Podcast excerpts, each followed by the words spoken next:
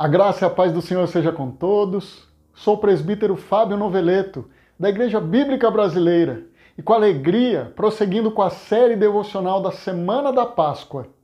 Hoje vamos refletir no texto do Evangelho de Mateus, capítulo 26, versículos 26 a 30. E nesse contexto, Jesus estava reunido em uma casa com seus discípulos para celebrarem a última ceia a Páscoa judaica, lembrando a libertação dos israelitas que viviam como escravos no Egito. E naquela ocasião, um cordeiro foi sacrificado. O primeiro ponto é que Jesus Cristo está inaugurando um novo tempo. Observem o versículo 26. Enquanto comiam, tomou Jesus um pão e, abençoando-o, o partiu e o deu aos discípulos, dizendo: Tomai, comei, isto é o meu corpo. O pão consagrado simboliza o corpo de Cristo. Indica que não será mais necessário o sacrifício de animais, pois Jesus se fez sacrifício pelos nossos pecados, o justo pelo injusto. A primeira Páscoa havia uma aliança que identificava Israel como o povo de Deus. Mas por meio de Jesus Cristo, nós temos acesso ao Pai um novo povo de Deus é formado.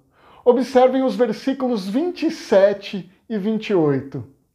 A seguir, tomou um cálice e, tendo dado graças, o deu aos discípulos, dizendo: Bebei dele todos, porque isto é o meu sangue, o sangue da nova aliança, derramado em favor de muitos, para a remissão dos pecados. O vinho simboliza o sangue de Cristo, o que traz nitidamente as palavras de Moisés quando aspergiu o sangue de novilhos sobre o povo, o sangue da aliança entre o Senhor e os israelitas em Êxodo 24. O segundo ponto que quero destacar é que estamos livres. Veja o versículo 28. O sangue da nova aliança derramado em favor de muitos é uma aliança de amor misericórdia e graça de Deus para conosco. O sacrifício vicário de Jesus Cristo nos reconcilia com o Pai, nos concede perdão dos pecados e significa que estamos livres da punição. Jesus segue dizendo aos seus discípulos que haverá um banquete com eles no reino de seu Pai. E antes de saírem para o Monte das Oliveiras, cantam um hino que era um dos salmos de louvor que eram cantados na Páscoa, dos Salmos 113 a 118. E para hoje, participarmos da ceia do Senhor em nossa igreja é lembrar do que Deus fez por nós e ter em nossos corações a alegre esperança que ele voltará.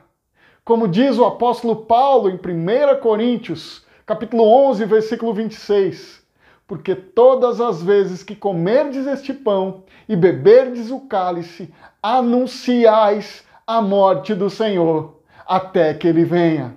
Maranata, ora vem, Senhor Jesus. Tenha um excelente dia.